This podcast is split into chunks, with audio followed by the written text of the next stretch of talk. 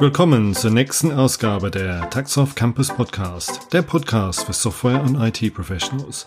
Mein Name ist Ashley Steele und heute habe ich Daniel Lay bei mir.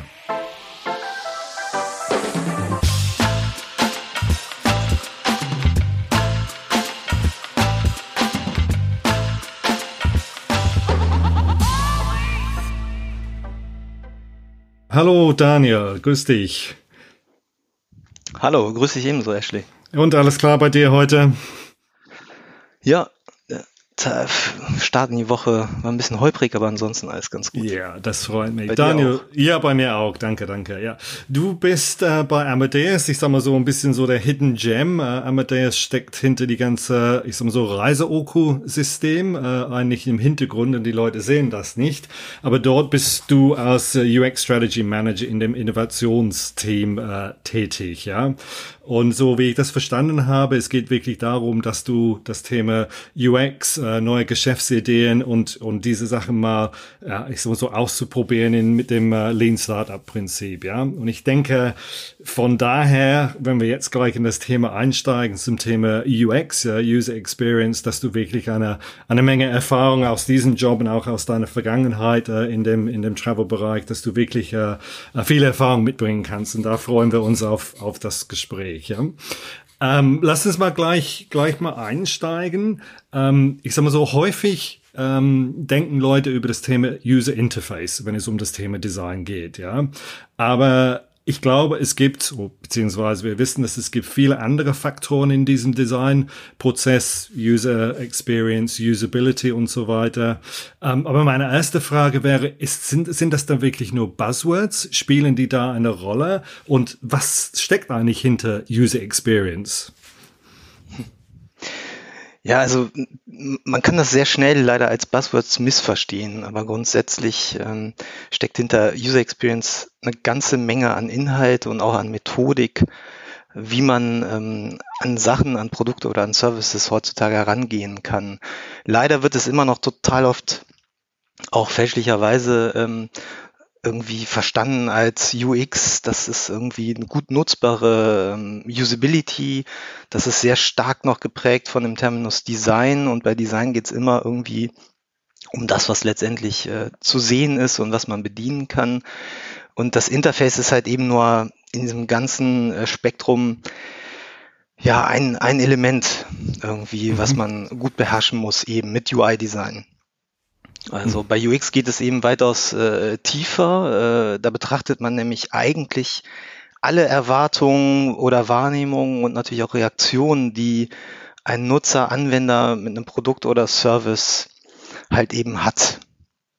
Und, ähm, und eben nicht nur während der Nutzung, da spielt nun mal das Thema Usability eine große Rolle, sondern auch schon ähm, vor der Benutzung mit einem Produkt, während und auch nach der Benutzung.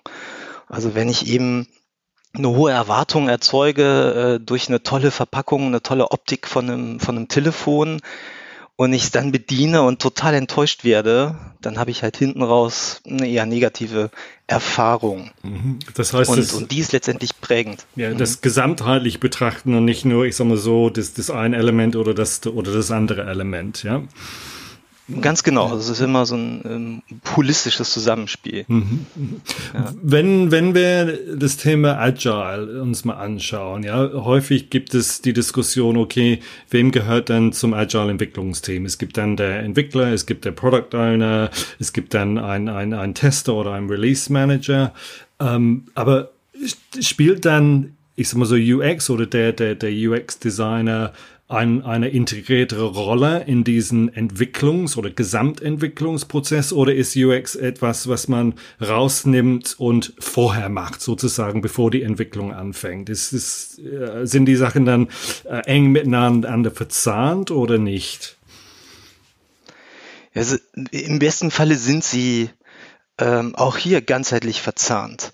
Ähm, und leider erlebe ich noch allzu oft im Alltag ähm, bei, bei, bei Kollegen ähm, aus dem Fachbereich, bei, bei uns in Amadeus, aber auch in anderen Firmen nach wie vor, dass UX sozusagen ein bisschen vorgelagert wird. Äh, da wird dann äh, äh, vorausgetestet und da werden vielleicht auch die User Requirements gesammelt und die werden dann eben ein agiles Team weitergegeben.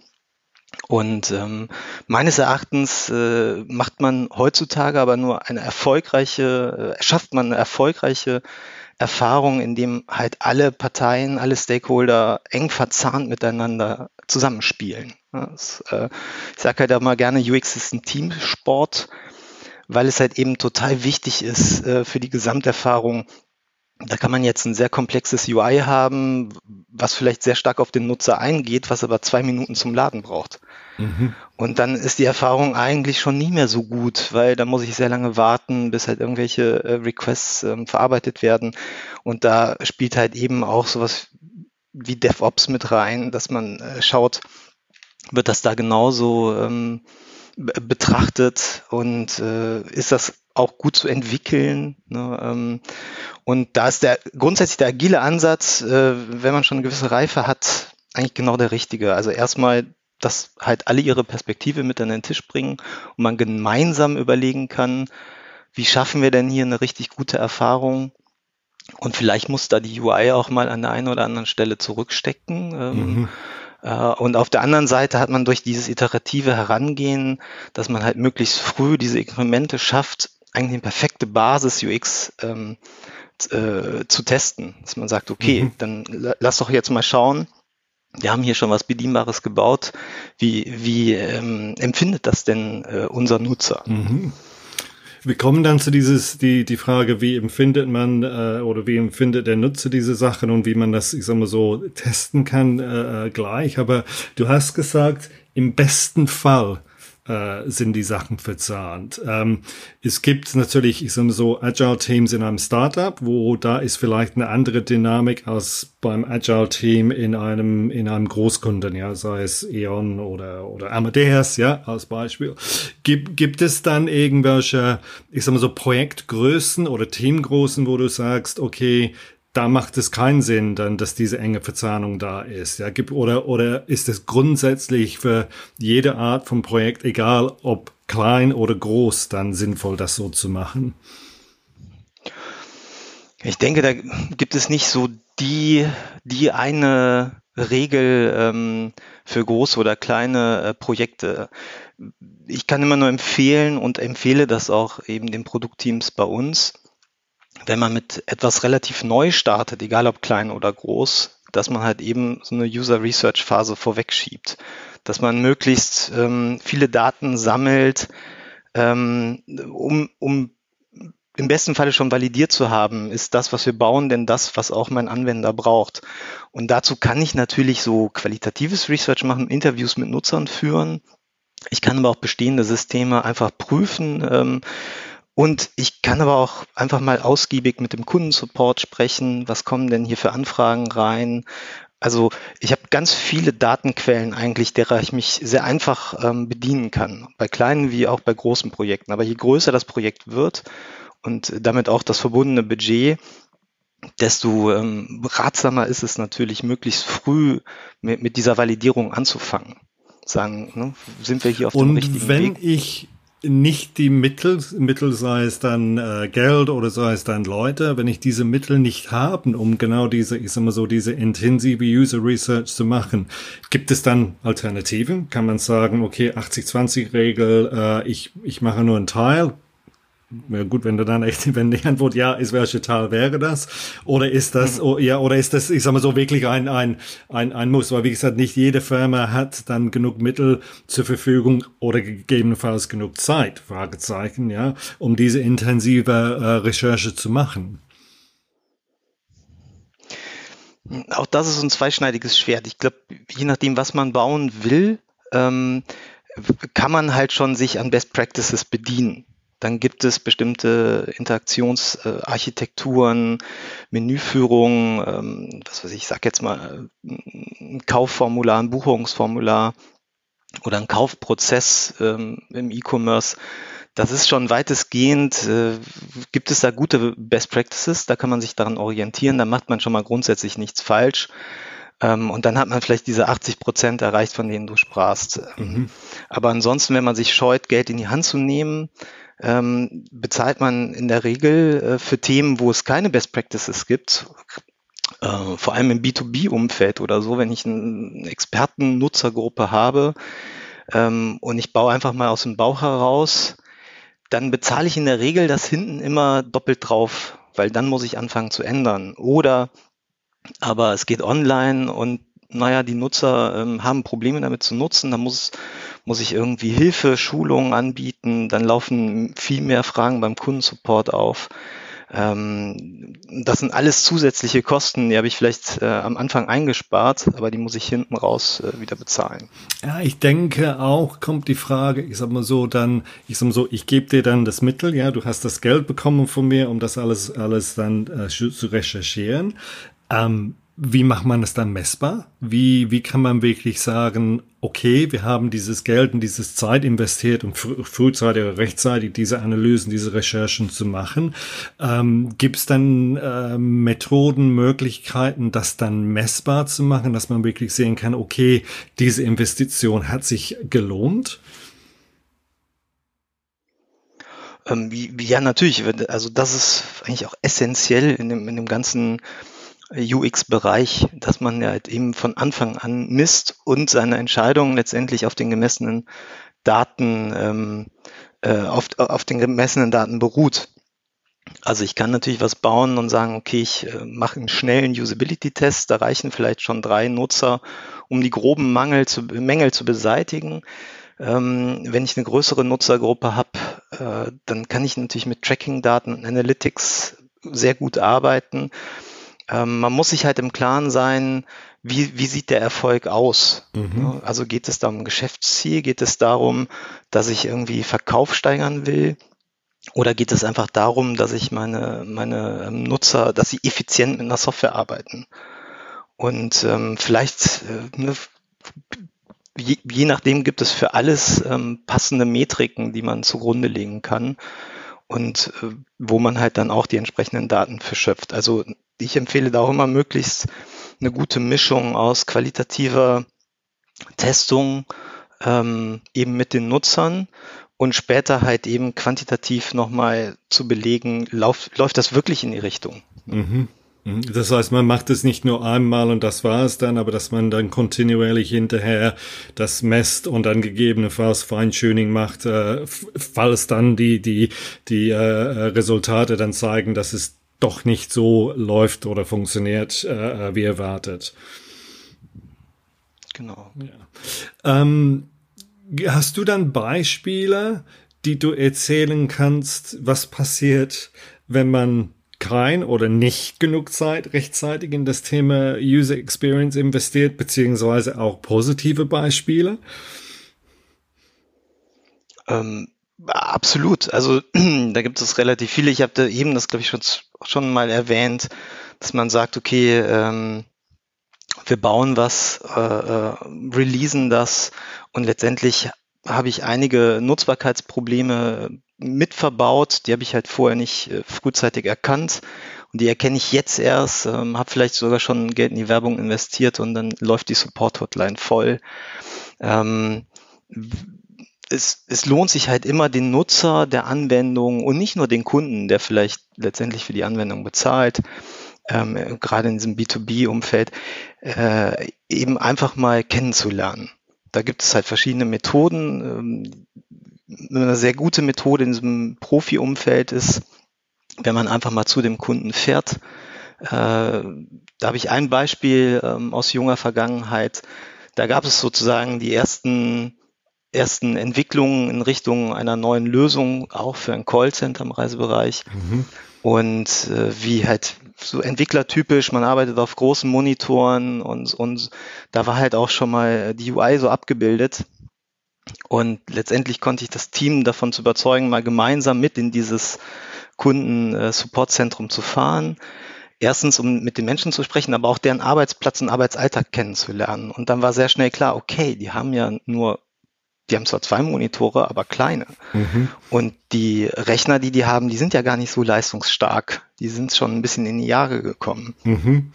Und ähm, die telefonieren, machen teilweise 150 Telefonate am Tag. Das mal mitzuerleben, sagen, die haben gar nicht äh, so viel Zeit, ähm, lange irgendeine Suche zu bedienen, sondern es muss ultra effizient sein und wir müssen vielleicht eher viel weniger Inhalt am Bildschirm darstellen, damit das viel einfacher zu äh, verarbeiten ist, eben von den Menschen da und von den Anwendern. Mhm. Und das hat dann schon ähm, sozusagen äh, dazu geführt, dass halt das ganze Team das ganz anders wahrgenommen hat. Sagen. Und, und auch selber immer wieder sich diese Situation vor Augen gerufen hat und sich selber versucht hat, in diese Perspektive zu setzen. Äh, okay, ich sitze jetzt hier und äh, wie fühlt sich das denn jetzt an? Wenn man mein, die neue Funktionalität, die ich gerade äh, im UI abgebildet habe, ähm, baut oder bedient. Das heißt wirklich, ich sag mal so, in den äh, Sitzplatz des Kunden zu sitzen sozusagen, wenn ich das so übertragen darf, um wirklich zu sehen, okay, wie ist es tatsächlich draußen bei dem Kunden? Ja. Gibt es dann irgendwelche, irgendwelche äh, Zeiten, wo du richtig so einen Aha-Effekt äh, gehabt hast? Das war gut, das eine Beispiel da mit dem, mit dem Bildschirmmonitor, aber irgendwelche Aha-Effekte, wo du, wo du dann, ich sag mal so Rapid Prototyping oder, oder ähnliches gemacht hast und komplett anderen Feedback, obwohl du schon mit dem Kunden gesprochen hattest oder beziehungsweise vor Ort warst, wo du, wo du sagst, Mensch, das hatte ich nicht erwartet, dass diese Art von Feedback äh, äh zum Usability kam.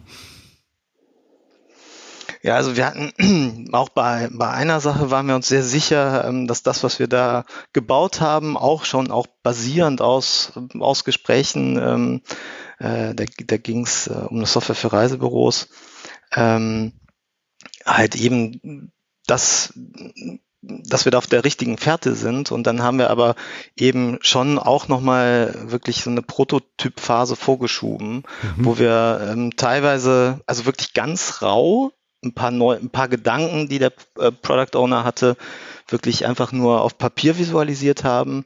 Und dann aber auch schon die Sachen, wo wir uns so sicher waren, eben äh, wirklich so als Prototyp gebaut haben, als Click-Dummy. Mhm. Und damit sind wir dann nochmal zu den Reisebüroagenten gefahren und haben äh, dann festgestellt, dass, dass halt eben die Ideen, die wir da auf Papier visualisiert haben, einfach überhaupt gar kein, gar kein Bedürfnis, gar keinen Nutzen erfüllen würden. Mhm. Ähm, und bei dem anderen hat es eine sehr gute Konversation ausgelöst über, ist das jetzt wirklich effizient oder nicht. Und so ähm, sind wir dann wieder äh, nach Hause gefahren, gespickt mit ein paar neuen Ideen und dem Wissen, dass äh, wir echt quasi mit einem sehr geringen Zeitinvest äh, sehr viel Informationen gewonnen haben, um jetzt wirklich bestimmte Sachen in die Entwicklung äh, weiterleiten zu können. Also letztendlich auch viel Geld gespart. ja, was immer sehr gut ist, ja. Ja. Gibt, ja. gibt es irgendwelche andere, ich sag mal so, wichtige Punkte, die du dann ähm, erwähnen würdest? Wir haben über das Thema kontinuierlicher Prozess, dass das äh, UX-Design wirklich mit eingebunden werden muss in das Gesamtentwicklungsprozess und wie du so schön gesagt hast, das ist ein Teamsport, nicht nur Entwicklung, äh, sondern auch DevOps, dass wirklich alle, äh, alle, ich sag mal so, Facetten äh, berücksichtigt werden können. Und auch dieses Thema, ähm, geh mal früh raus zu dem Kunden und verstehe wirklich, wie der Kunde arbeitet und, und, und, und mach das ja mit, mit Click-Dummies, Prototypes oder auch Skizzen, wie du gesagt hast, ja. Ähm, gibt, gibt es dann irgendwelche andere, ich sag mal so Key Takeaways, die du dann äh, ähm, unsere Zuhörer auf den Weg geben möchtest? Ähm was man auf jeden Fall sagen kann, dass das Ganze wirklich wahnsinnig viel Spaß macht. Und jedem Einzelnen, äh, das ist oft nicht so bewusst. Das klingt immer nach Anstrengungen und zusätzlichen Kosten und das dauert ja oft viel länger, wenn man das vorher macht. Aber meine Erfahrung ist, egal mit wem ich Research gemacht habe, egal in welcher Art und Weise, letztendlich hatten alle da sehr viel Spaß dran. Und nicht zuletzt, weil, weil man wirklich den Anwender kennenlernt, mhm. für den man das baut ähm, und selbst auch die Anwender, wenn man mal auf die zugeht, no, ähm, die haben auch das Gefühl, Teil dieses Prozesses zu sein. Mhm. Gerade im B2B-Umfeld, äh, da habe ich halt häufig äh, so O-Töne wie äh, wunderbar, dass ich jetzt hier meinen Alltag ja mit mitgestalten kann und mit verbessern kann. Und dann, glaube ich, wenn das alles zusammenkommt und wenn man dann sieht, dass das, was man gebaut hat, halt auch genau den Nutzen erfüllt, den es erfüllen soll und im besten Falle noch irgendwie den Umsatz bringt, den es bringen soll, dann hat man halt eben diese Win-Win-Situation aus allen Perspektiven. Hat Spaß gemacht, ein Gewinn für, für die Entwicklungsmannschaft oder das gesamte Mannschaft, aber auch ein Gewinn für, für den Endkunden auch. Ja, und wie du sagst, auch dieser, ähm, dass der Kunde auch mit einbezogen wird in, in, in den Prozess, ja, genau. Und ich denke dann, ja, ich sag mal so ein bisschen dann das abschließende Zusammenfassung, ja, das, ich sag mal so, investiere Zeit für die UX, um wirklich, wenn man zum Thema oder zum Punkt des Produktlaunches kommt, dass man ein Produkt hat, was wirklich relevant ist, äh, nutzbar ist von den Endkunden und dass der Endkunde auch sich mit eingebunden gefühlt hat während dieses Prozesses, dass keine, ich sag mal so, große Überraschungen kommen zum, zum Tag des Launches sozusagen. Ja, wäre das fair auch sozusagen, ähm, ich sag mal so als abschließende ähm, Zusammenfassung? Ja, absolut. Ja. Das kann ich gut mitgehen. Ja, super.